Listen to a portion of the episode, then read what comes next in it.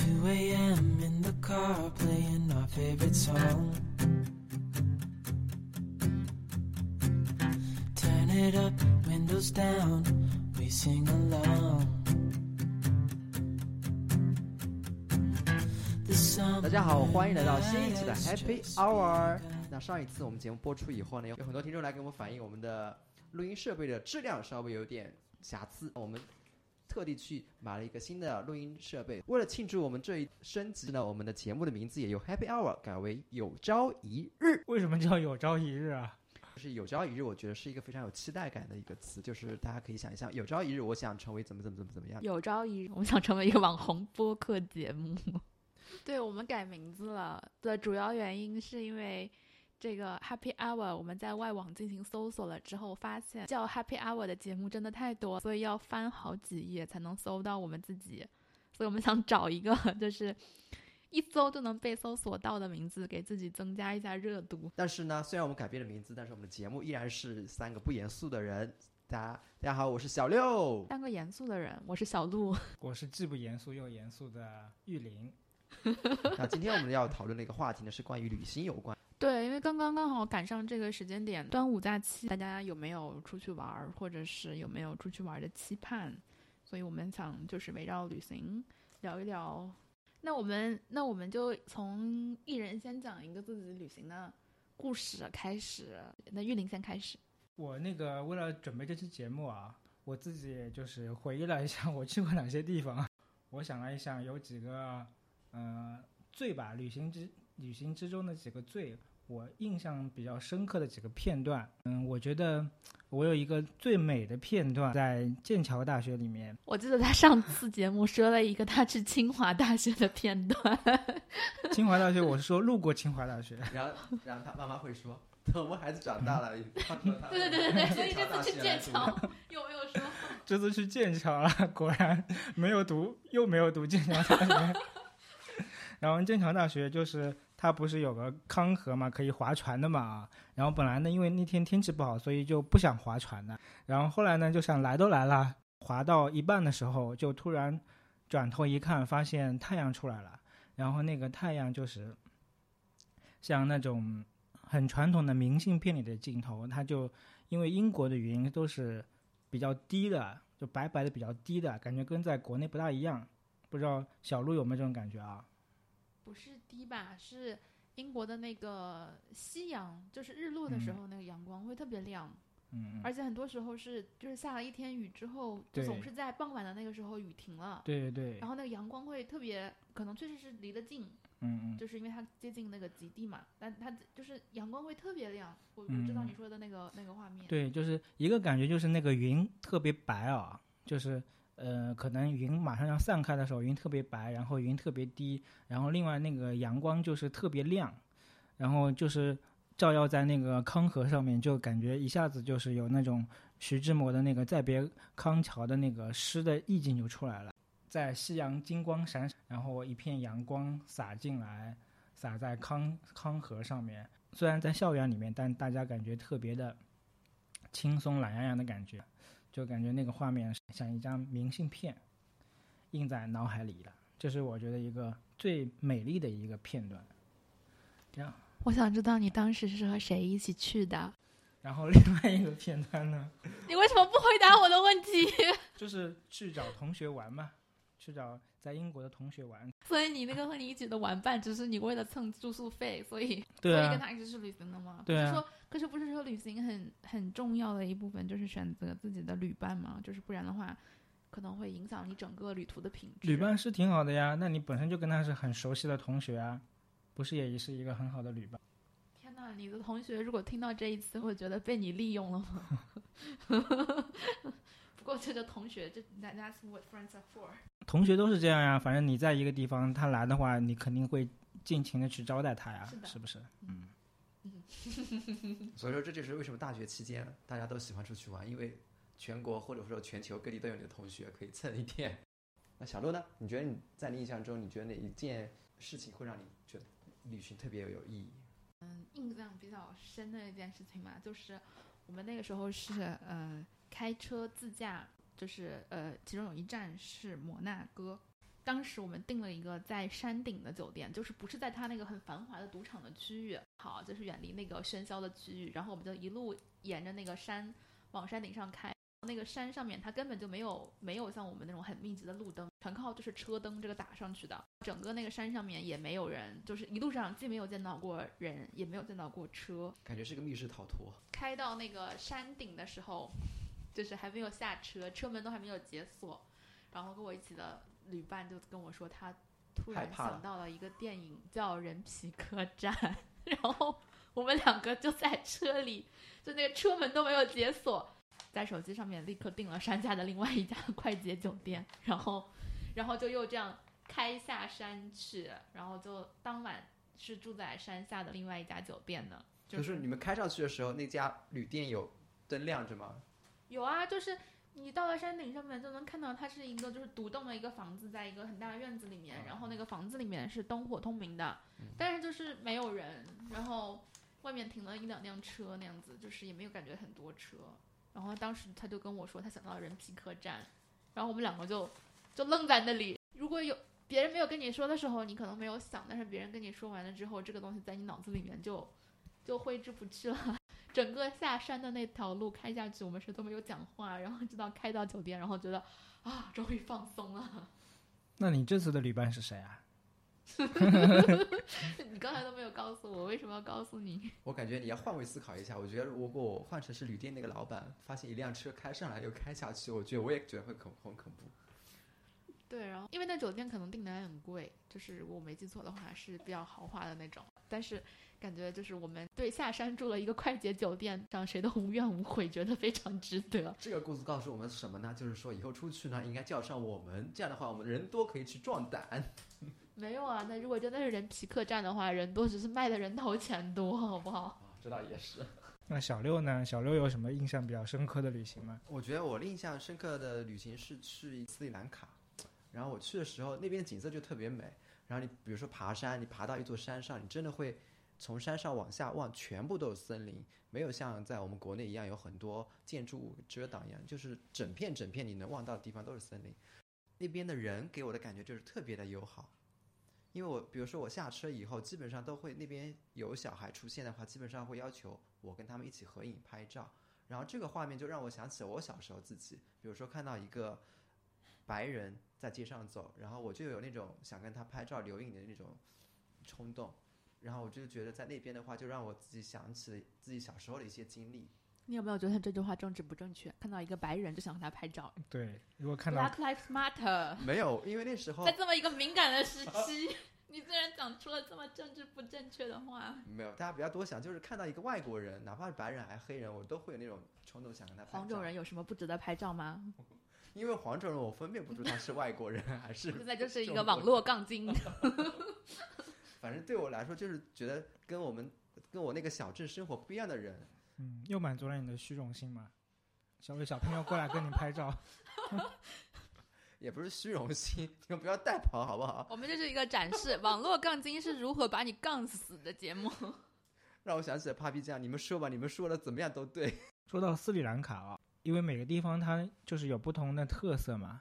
斯里兰卡的话，它，嗯，你在斯里兰卡有没有特别碰到就一些，呃，不一样的一个故事？我觉得那个斯里兰卡的猴子特别凶，一点都不友好。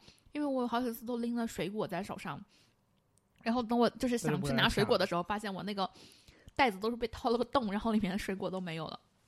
另外一个印象比较深，就是他们的火车，就他们的火车就基本上是比我们九十年代的火车还要破的那种火车。然后我买了一个好像是据说是一等座的火车，但是没有空调的，然后就整夜都要开窗。然后大家也知道，斯里兰卡那边的话会有趴火车那种习惯，所以说就是说你晚上开着窗，然后可能到了一个站就会有个人来会来趴你那个火车，然后这个画面我觉得也非常然后他就看着你甜甜的入睡嘛，没有那他趴进来是怎么？就是没有，他就在会趴到你的位置上吗火车外面不会趴在我的位置上，就趴在火车外面。外面啊？对，他就说坐一站嘛，比如说，那他就就是和你很近距离的这种。他就在窗台窗口趴着看着看着他。所以说这个画面我觉得也非常的有意思，印象特别深刻。所以小六去了斯里兰卡，不仅有一帮小孩子拖着他拍照，还有斯里兰卡的当地的民众欣赏着他的睡姿。那你们是每次旅行之前会做很多就是准备工作？一个是比如说行李自己这方面的规划，另外一个行程的规划或准备啊。我感觉我是一个半偷懒型吧，就是会做一点攻略，但是不会做的很具体。就像你今天准备的，对我今天准备的稿子特别多，满满的两页。对提纲，就一张白纸。半偷懒型只是准备了，是这个意思吗？对但是不会特别细，因为有一些，不会特别细，一个字都没有写。无字天书，因为我有一些朋友的话，我也特别感谢他们，因为他们会做了很详细的一个攻略，比如说今天上午我们要去哪些地方，下午要去哪些地方。但我自己的话，就是觉得，就我要去，比如说去武林广场，这至于说去武林广场哪个地儿，那到时候就看心情。我是看跟谁去吧。比如讲说是跟小肉一块去的话，知道他是一个 不大准备的或者不大靠谱的人，我就会准备的多一点。那如果我是一个跟一个比较靠谱的，或者他本身就喜欢这种准备攻略的人，那我就少准备一点。但是我大部分还是会比较偷懒。我们三个是没有指望一起出去，也是，我们好像还没有从来出去过。三个人都不想做攻略。我以前是呃很喜欢看攻略，就是看别人推荐哪哪一家店好吃，或者是哪里哪个景点会特别好玩，或者是哪边比如说就是人特别少。然后直到有一次，嗯、在国内不是会看那大众点评的嘛，然后我之前在英国。然后我就一直都很喜欢看那个 TripAdvisor，所以我只要一到海外，我就会看 TripAdvisor。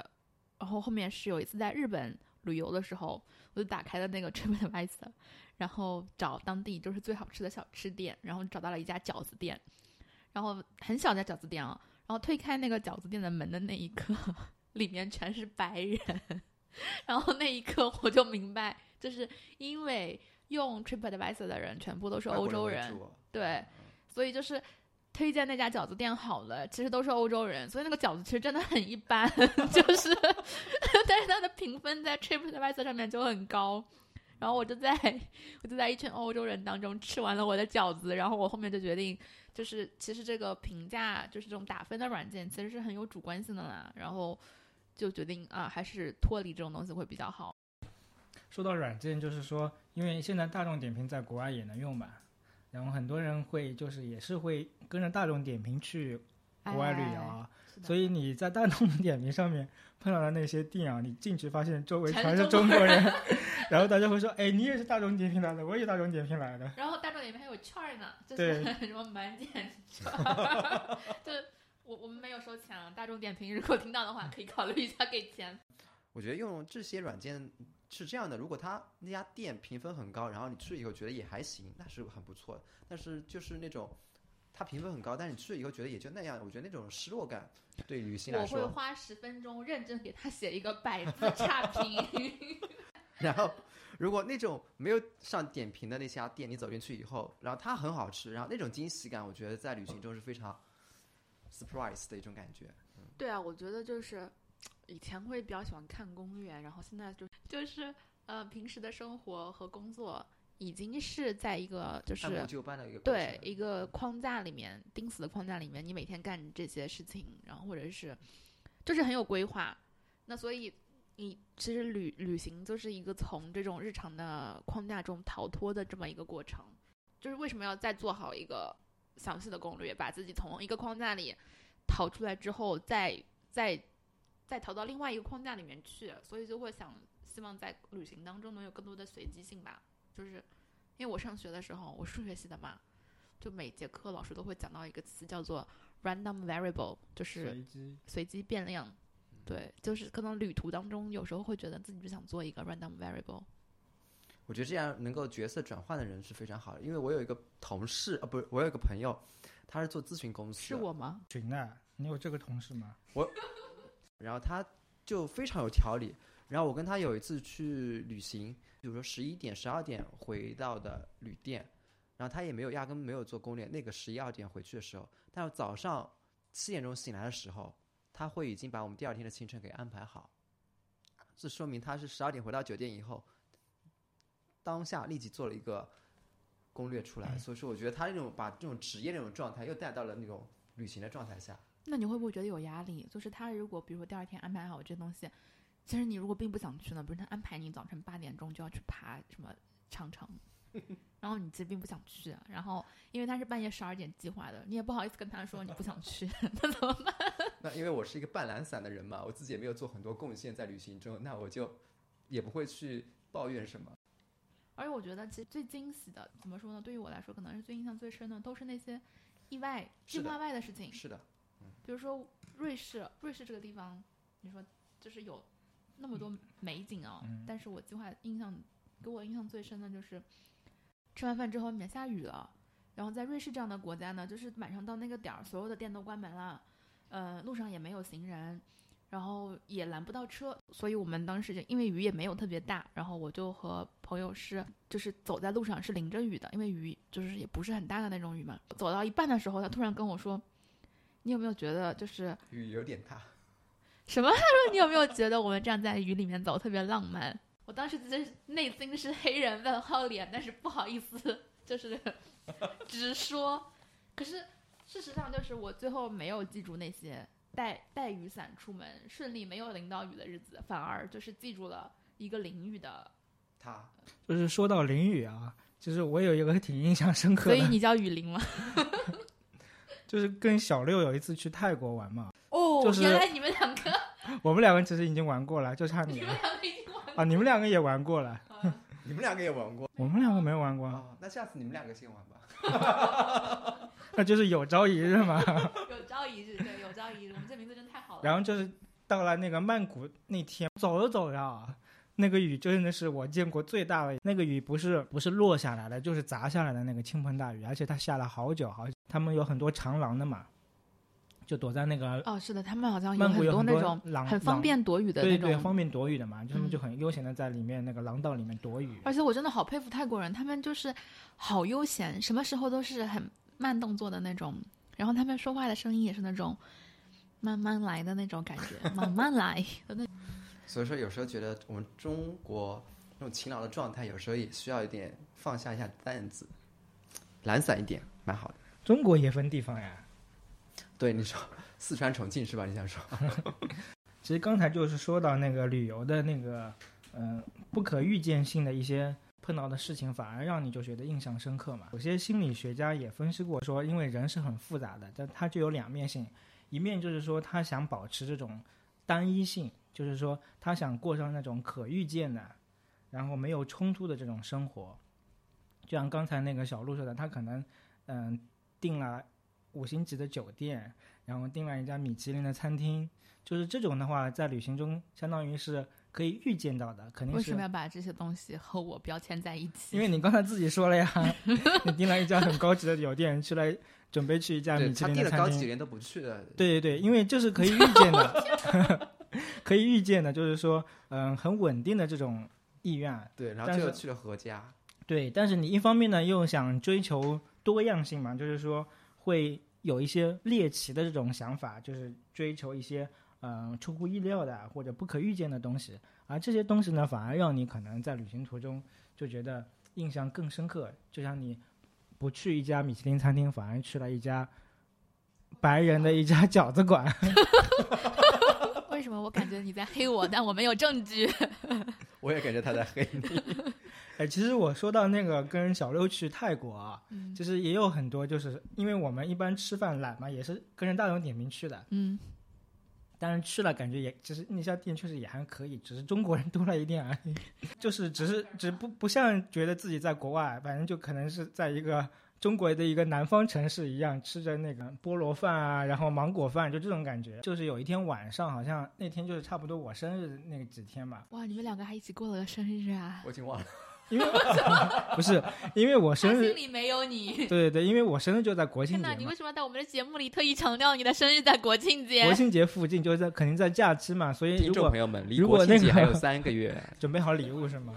然后我们就是随便找了一家就是路边的这种泰国人开的小餐馆夜宵店啊，然后我们就看看那个，因为泰国人很多嘛，没一个外国人，就全是泰国本地人的。发现了有两样东西真的特别特别好吃，你还记得？我记得，我还以为你说你发现不会点菜，你知道是怎么点的吗？那两个东西点出来，我觉得我们完全是瞎点的，因为是泰国字，我们也不懂。你们两个现在状态有点像那种情侣问答，就是说 看看对方的答案是是不是我自己心里想的对那个。对对，我在想我我说的这两样东西是不是他说的哪两样东西？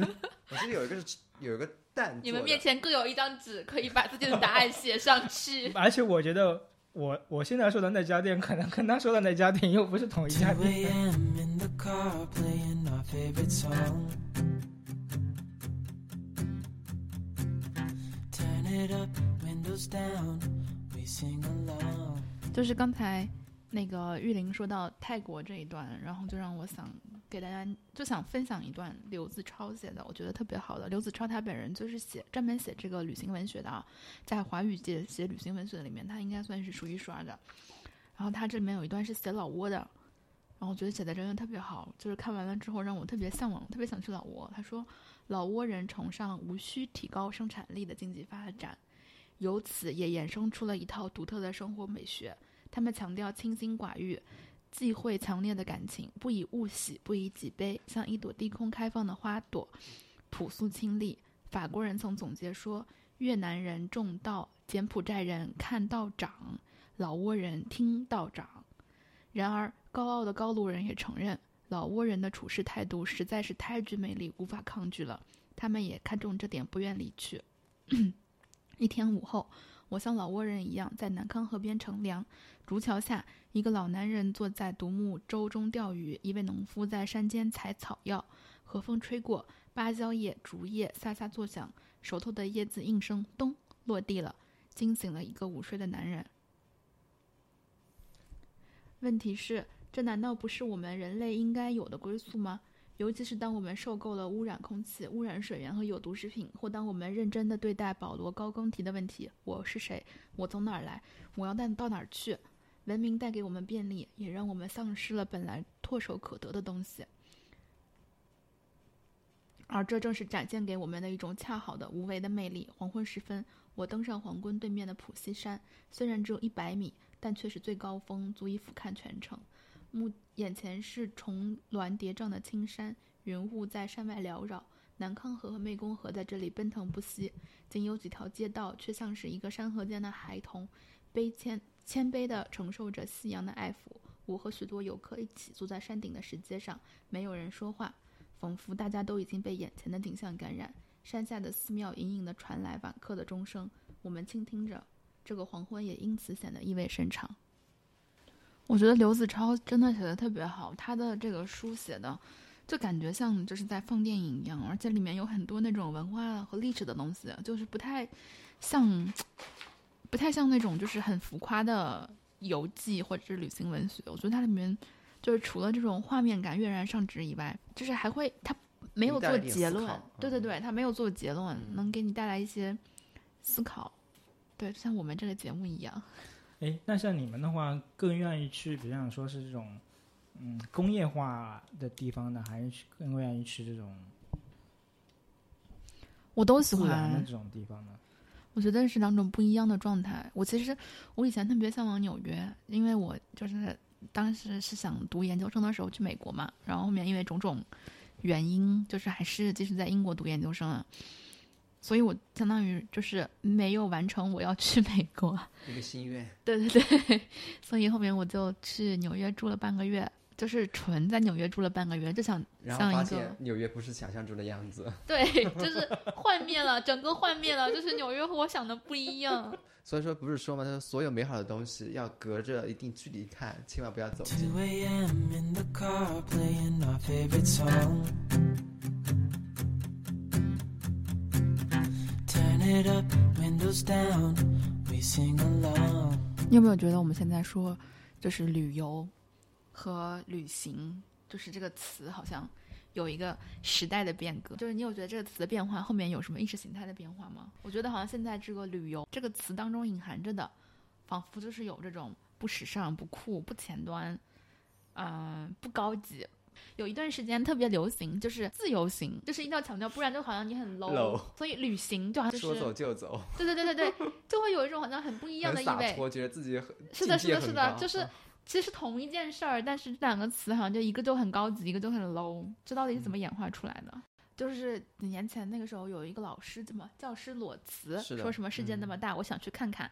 就那个时候好像就一下子掀起了这股这股风，有没有？对，然后去看完以后发现工作也没了，找不到了，又碰上疫情了，更找不到工作。不管是旅行也好，还是旅游也好，如果把它看作一个对现实生活的逃避，那其实是没有意义的。是的，嗯，我觉得你要在这种状态里面游刃有余一点而。且我觉得，其实大多数说标榜自己是旅行而不是旅游，是自由行而不是跟团游，是什么小众什么景点什么不不不，都是跟着大众点评走的。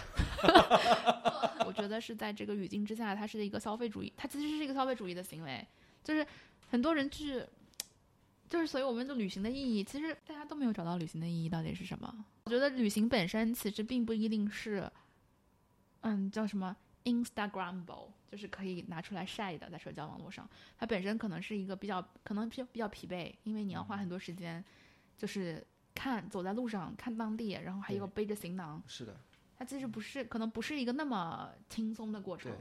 现在我觉得，尤其是你看那个，呃，带小朋友出去旅游的那些家长啊，他们就会说要从小读万卷书，行万里路啊。但是我真的对这句话，我认为读万卷书是在行万里路之前的，或者说，如果一个人能够读万卷书，并且他有足够的，嗯，能力去思考的话，他其实万里路对他的意义来说，其实是没有那么大的。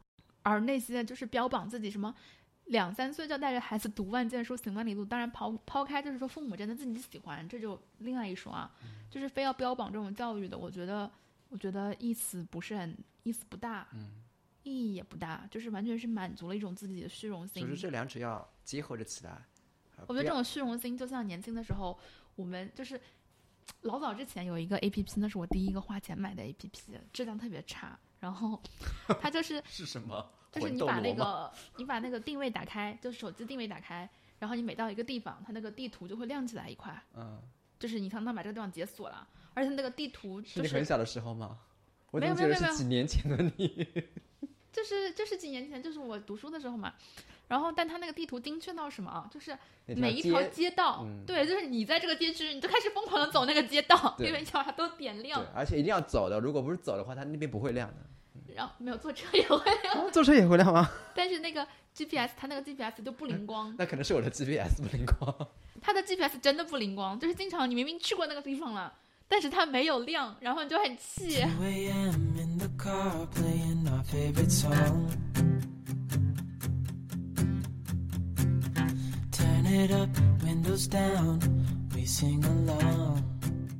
你去过多少个国家啦，去过多少个城市啦，就仿佛这个东西是能给你自己带来，好像是一种就是就像你简历上面的一条，对，是你的人生的一个阅历就一样。忽视了旅行本来的意义，而是在于那些量上，就感觉是自己完成了一个 KPI 那种感觉。对，其实后来你会发现，你其实如果空走那么多路的话，其实并没有能给你带来什么。像前一段时间，因为疫情期间比较闲嘛，然后我在看那个艺术史，我其实是一个非常没有艺术细胞的人，然后在看艺术史，这是我第一次这么系统的把艺术史看完。看完了之后，最大的感想就是，以前我一直认为我不会再回欧洲去旅游了，因为我在欧洲待太多年了，然后很多地方都去太多次了。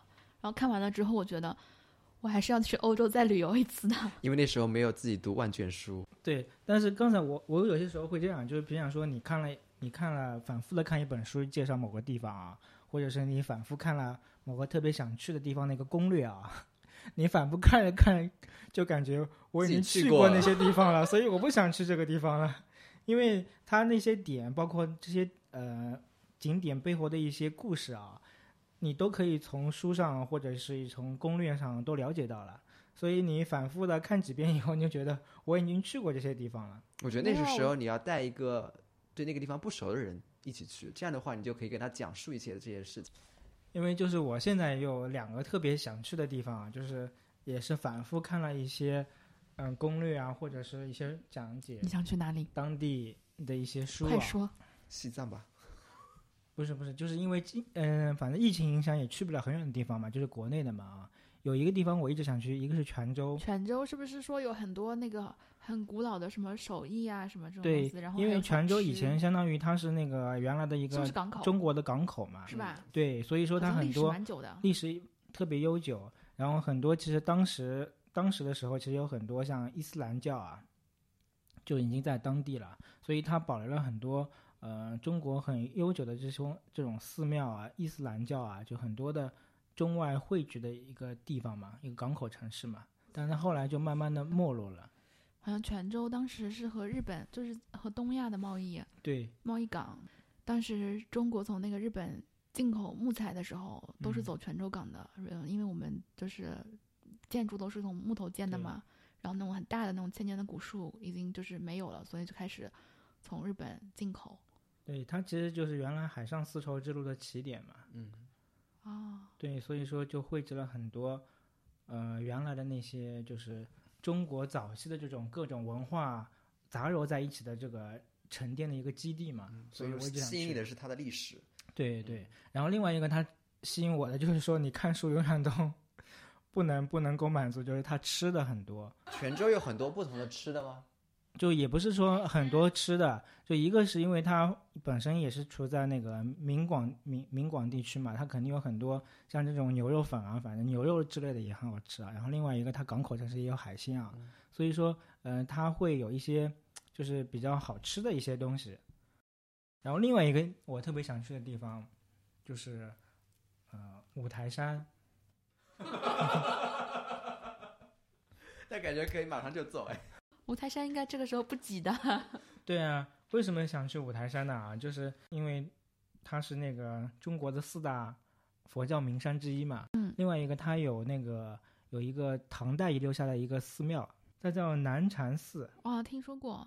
因为南禅寺就是被那个梁思成嘛啊誉为中国第一大国宝嘛，因为它是可能是中国唯一遗留下来的从唐朝就留下来的这个建筑古迹嘛。但是这个寺庙反而就是因为它没有香火性质的，就很少有人会去涉足，因为如果你不知道这段历史啊，你就会看，其实从外面看可能就是一个破庙嘛。其实它有人就是香火特别旺的，其实就那么几个庙了，其他的。其他都还蛮安逸的。对，蛮安逸的。所以说，可能只有这种搞建筑的业内的人士啊，或者是专门去呃找这个寺庙的人，才会进到这个寺庙去观赏它的这种价值。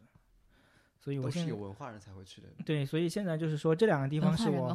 看了很多地方，看了很多书啊，但是我就是可能越看越想去的两个地方。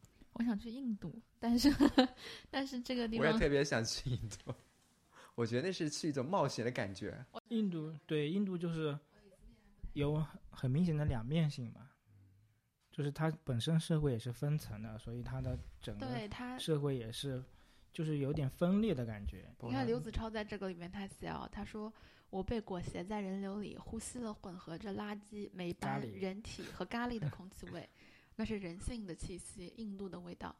感受异国情调，首先要靠嗅觉。艾略特曾说过，如果他没有去世去世，我真想告诉他，这话可以活得如同久经考验的共产主义战士。穿过形式主义敷衍了事的安检，我看到长达一公里的百年纪念号列车，在一号月台下，每节车厢都标着等级。它从普通坐席到豪华空调舱，你走过的不是几百米的距离和五百多倍的票价，更是两个分明的阶级。空调舱的人大多数都是新兴的中产阶级，他们富裕、有教养、说英语，是时代的受益者；而普通席的乘客是印度的普罗大众，那些经常出现在电视上、坐在车顶上、吊在车厢外的老百姓。就是，我觉得他讲的真的好有画面感，他描述的每一段，还有一段他关于印度，他关于印度这个就是茶叶兴起啊，不过这块也蛮有意思，就是英国人是怎么在印度种植红茶的。嗯，其实那个时候是因为中国应该是那个时候是因为，其实那个时候是因为太平天国把这个对对外的这个茶叶贸易切断了，嗯哼，让印度一下就成了。第二市场。对，他就一下子从这当中受益，英国人在中国买不到茶叶了，还有在英国跟斯里兰卡种植成功。，对，就去印度和斯里兰卡开始尝试弄他们的这茶叶基地，然后让他们就是也赚到钱了。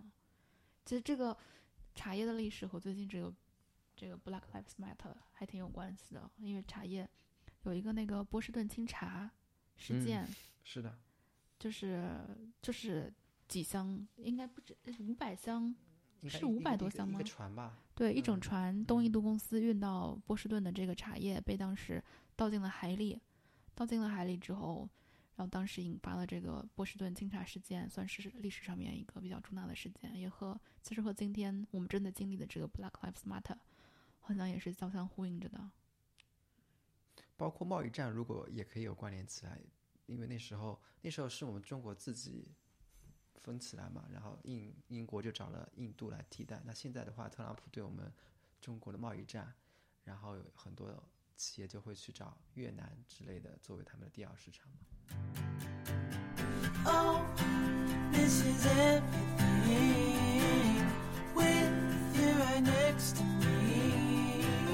So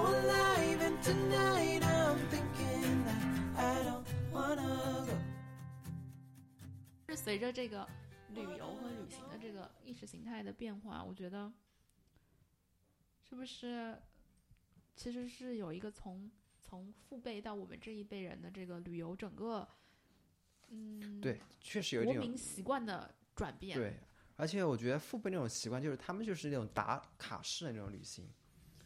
你觉得我们不是吗？我觉得我现在的网红就是去那种网红店打卡，你觉得和以前那种去景点打卡有什么区别吗？对对对，从这一点上确实好像是代代相承这么说。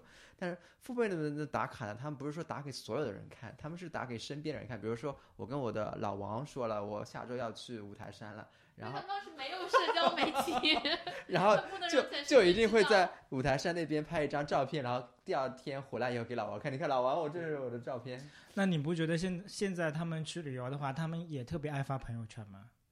但发对，但还是要看个人习惯。对啊，所以我觉得就是这种读万卷书行万里路，对大多数人来说都是都是不存在的。就是，嗯，大家都是去那种就是小红书啊这些上面看别人去的哪家店，甚嗯至我觉得小红书真的超级实在的一个 APP，就是上面的网红就或者说 KOL 会告诉你这家店的哪个位置拍照最好，大家都坐在那个位置拍。然后最神奇的是，我有一次住的酒店，它有一个那个无边泳池，然后大家都想拍出来那个排着队在那边等，对对对，大家都想趴在那个无边泳池的边上面拍出来的照片。在排队的人特别有秩序，他不去挤，他就一定会等前面那个人拍完，他才去拍。然后我觉得他们为什么这么有秩序？我当时就思考了一下，我觉得是因为他们都在网上面看到过那个正确的那个拍照的模板，就是一个人站在那边拍才好看。对，所以他们都想拍出来这种模板式的照片，所以也都允许别人，就是说拍完了他再他带过去，因为他挤进那个画面里面去，就拍不出来这种标准照了。所以就其实很形式化，就是嗯，完全就是打卡。现在你在那个大众点评都能刷到，比如说像我们在杭州，杭州的网红打卡地、新晋网红打卡地、网红打卡展，嗯嗯，对吧？就是说到这个网红打卡啊，其实嗯，以前不是也有人说过嘛，就是说中国啊，就是改革开放这么多年啊，到底人们的这种嗯多样性上有没有一个很大的改观？就原来可能在七八十年代，大家都穿着同样的蓝色的衣服啊，蓝色的军衣，然后或者是白色的衬衫，但是到现在我们可能大家穿的衣服都五花八门了啊。但是你去进地铁站一看，大家就是同一个拨手机，然后低头看着手手机屏幕，都做同样的动作。然后可能网红的话，他们也是打同样的卡，然后摆同样的 pose 啊。其实从某种程度上来说，大家其实没有说从思想上，或者是从这种社会意识上，我觉得我们是越来越贫乏了，对，就是对我也觉得我们的就越来越规范化了。其实越来越贫乏了。嗯，我今天早晨在听那个文化有限他们那期节目，他们说当时就是周杰伦被批判成说不是音乐人，他只是一个时尚就是消费，icon 对对对，就是消费型的这种偶像。然后，但你看看我们现在我们今天的这些艺人，就是在跟他们比起来，周杰伦他绝对是音乐人，所以就会这个时代为什么就盛产网红呢？因为我们需要一个这样的人去 follow。不然的话，我们自己都不知道要去什么地方。就是你已经觉得在那个景区大门前那个五星景区的那个 logo 前拍照有点土，但是你又不知道自己该到什么地方去。对，所以说需要有人告诉你在泳池那边哪个角度拍会比较好看，然后大家还要这么井然有序的排着队。然后你知道我那天其实，在做我们这 topic 的时候，我在网上尝试搜了一下“旅行”这个关键词，然后搜出来很多什么呃，旅行要怎么穿搭才能在路上拍出好看的照片？出去给女朋友拍照要从哪个角度拍会显瘦？就好像我们所有的旅行的意义都为了是给别人看。是的，被别人已经刻画好了一些，按照一按部就班再这么走一遍流程。就是甚至我都怀疑我们有没有在出门的时候明白自己在路上想得到的是什么。就是你安排了一次这么长途远行的旅行，你在路上面，你可能看到的是一张你自己计划好的所有网红告诉你的打卡点。所以说，从这个角度来说，我实际上大家把自己过成楚门的世界里面的那个样子，世界是向你打开，但是我们过的日子是越来越窄的。其实我觉得我们现在跟父辈旅游最大的变化是不带吃的了。因为我记得我小的时候经常要坐火车从太原到北京，然后那个时候的火车还是那种绿皮车，就要坐一整个晚上，就会带特别多吃的，路上面你肯定能吃到睡觉，就不会停。哎，那你们有这种感觉吗？其实我觉得坐火车特别容易饿。我没有，我去年还坐过一次绿皮车呢，你去哪里？就是东北嘛，就是去从哈尔滨到漠河嘛，哦，就是因为冬天嘛，它只有两种，它只有两种交通工具嘛，一种是飞机，一种是坐绿皮车，坐一晚上嘛。嗯，一上那个绿皮车啊，就会闻到那种绿皮车的特有的味道嘛。上车就开始把方便面撕开，然后把去那个 去那个热水里面去那个，它不是专门有个热水桶的嘛？啊，泡个火腿肠，泡个火腿肠，然后再放个卤蛋啊，就刚才说。对，所以我感觉坐火车啊，其实就是要那种感觉。Oh, this is everything with you right next to me.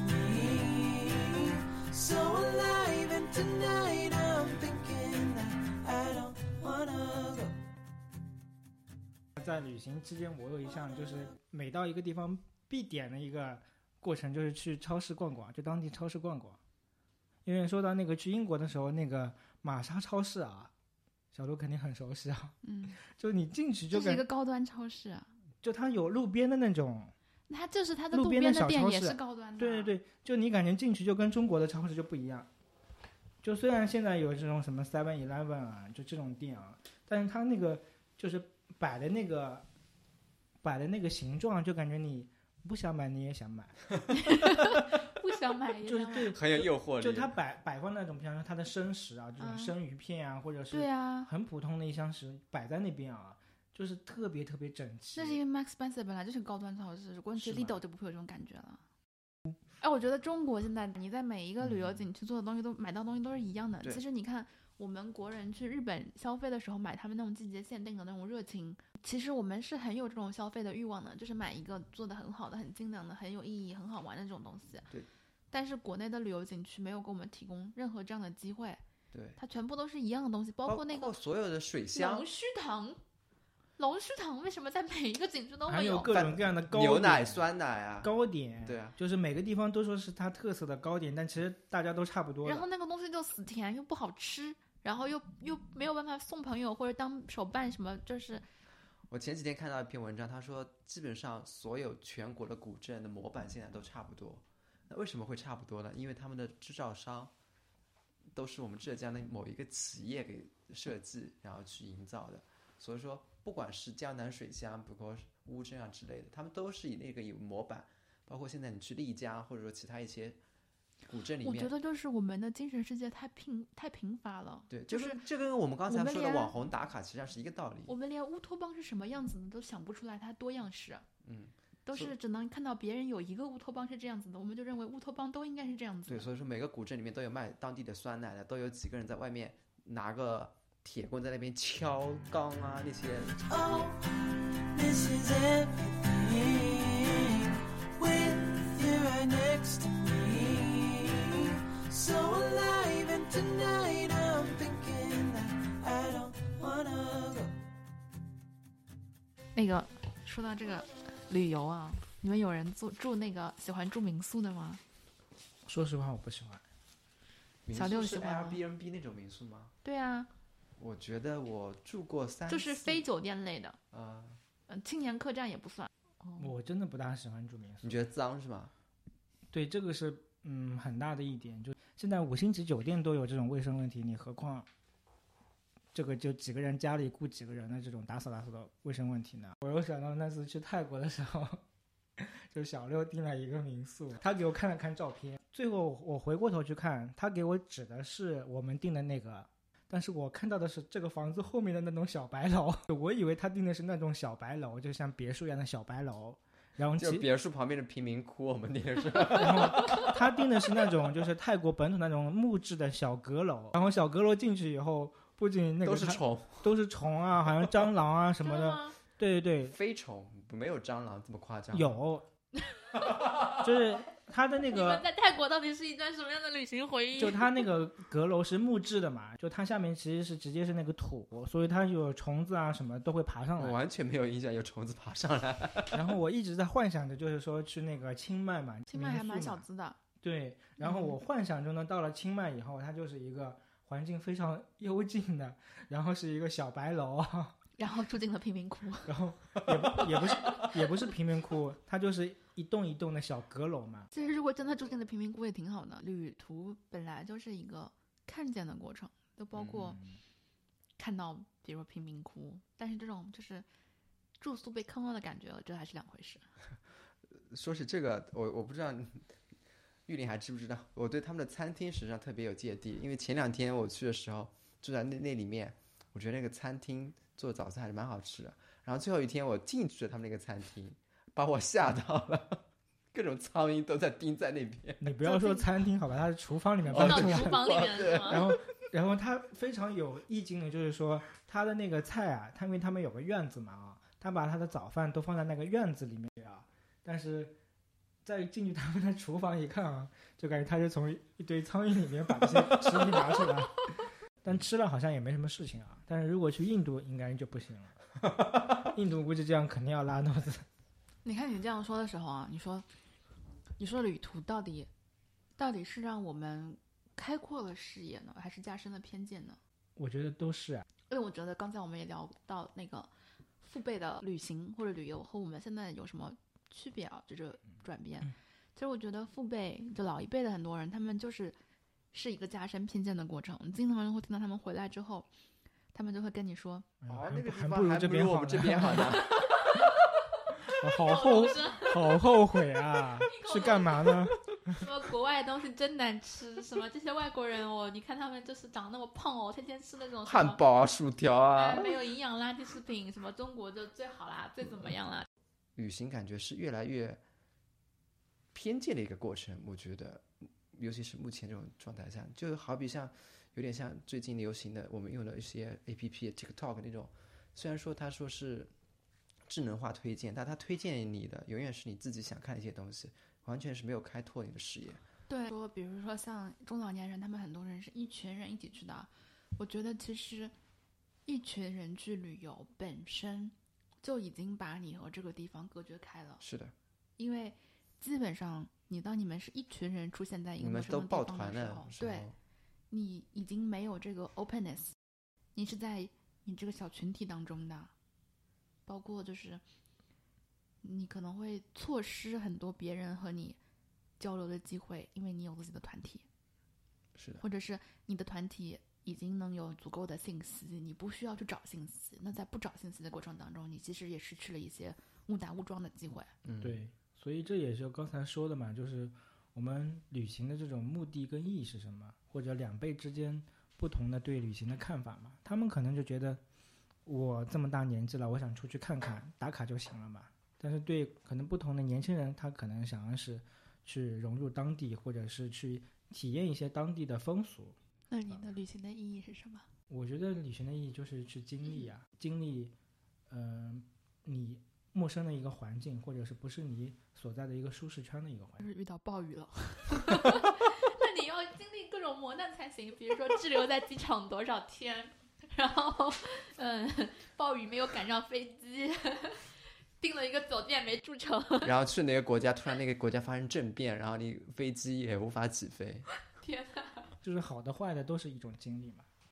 我觉得，我我觉得旅行的意义对于我来说是看到这个世界的多样性和可能性，从自己的这个井里出来。比如说，就是在那个德国自驾的时候，德国高速公路不是不限速的吗？嗯，会旁边就有那个老爷老奶奶开着敞篷车，满头银发，然后老奶奶还戴着那个头巾，就很淡定的。就是我当时测车速已经是一百二了，我觉得就是不能再快了。他们就很淡定的出就飞快的超过去，嗯，然后你就会觉得老爷老奶奶的生活也可以是这样的，比如说会在那个当时在特拉维夫看到就是有那个妈妈推着刚出生的婴儿跑步，就孩子还很小，就你能嗯看出来他是刚生完孩子没有多久，然后在公园里跑步，你就会觉得啊，原来还人可以这样生还可以是这样的，对，这也是我第一次感悟到，妈妈原来在这么短的一个恢复期内，也能带着宝宝一起出来跑步，就感觉对，跟我们这边坐月子那种感觉完全是两码事儿。是的，就是你走出了自己的那口井，然后看到了外面的世界，然后就明白生活是有这样的可能性的。嗯，所以我觉得很多时候就是，嗯、你去旅行，就是说你的出发点就是想你想忘掉自己嘛，就是去掉一个新鲜的地方啊。但是你回来的时候，可能你更注重的是通过这段经历，能够再一次就是发现自己或找到找到自己。哎，是的，我觉得这个超级认同，就是嗯。你会可能在生活中遇到的一些没有解决的困难，你可能是在旅行的途中，一些和这个事情本身没有关系的事情带给你的思考，你会再带回来到你自己的生活里面去啊，你会发现很多东西似乎就是想明白了，但是想明白并不是通过思考这个问题本身，而是通过一些其他的看到的别人的或者是外面的世界的事情，然后你又回到你自己的世界里面，你会突然发现好像忽然嗯开朗。因为你出发还是要为了回来嘛。